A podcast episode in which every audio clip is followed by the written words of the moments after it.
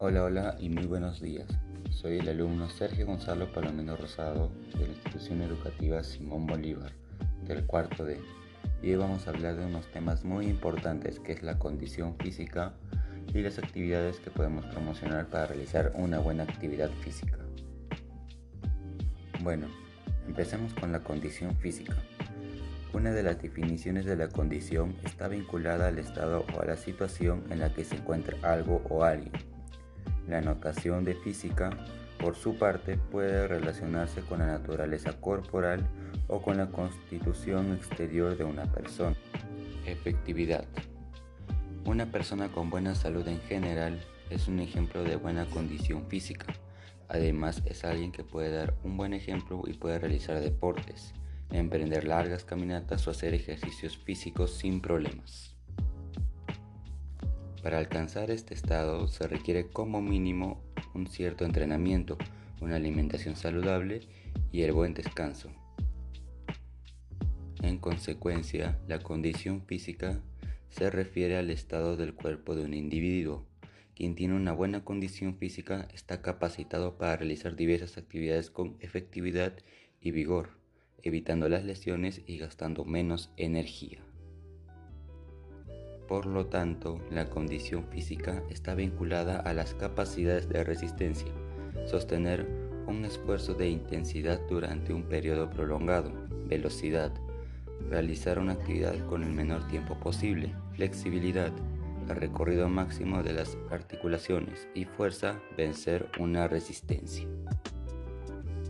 Ahora, ¿qué actividades podemos realizar en cada uno de estos segmentos?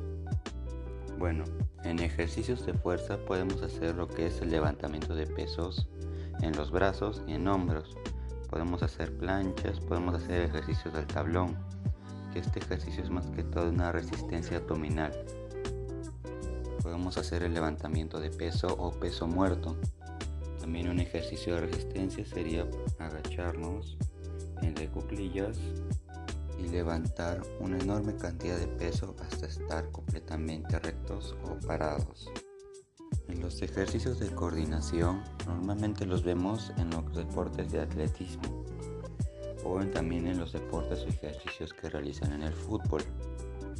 Entre estos podemos encontrar el nombre o uno que se llama paso de cangrejo, lanzamiento de bala o también ejercicios con el balón. En flexibilidad se define como el estiramiento de los músculos. Este tipo de ejercicio se realiza antes y después de realizar un ejercicio físico de fuerza o de coordinación. Esto lo hacen para que los músculos al estirarse puedan adaptarse a nuevas formas o nuevos métodos de amplitud de los movimientos. Y los ejercicios aeróbicos se refieren más que todo a los que se pueden realizar de medidas baja, media y alta. Esto más que todo ya que el organismo necesita quemar hidratos, grasas para producir energía y hacer el ejercicio, necesitando oxígeno. Algunos ejemplos de ejercicios aeróbicos son correr, nadar o montar la bicicleta. Bueno, esto sería el final. Muchas gracias por prestarme atención, estante enganchado a nuestro contenido y no olvides el correcto lavado de manos y desinfectar todas tus cosas antes de ingresar a tu casa. Esto fue todo y me despido. Muchas gracias y chau chau.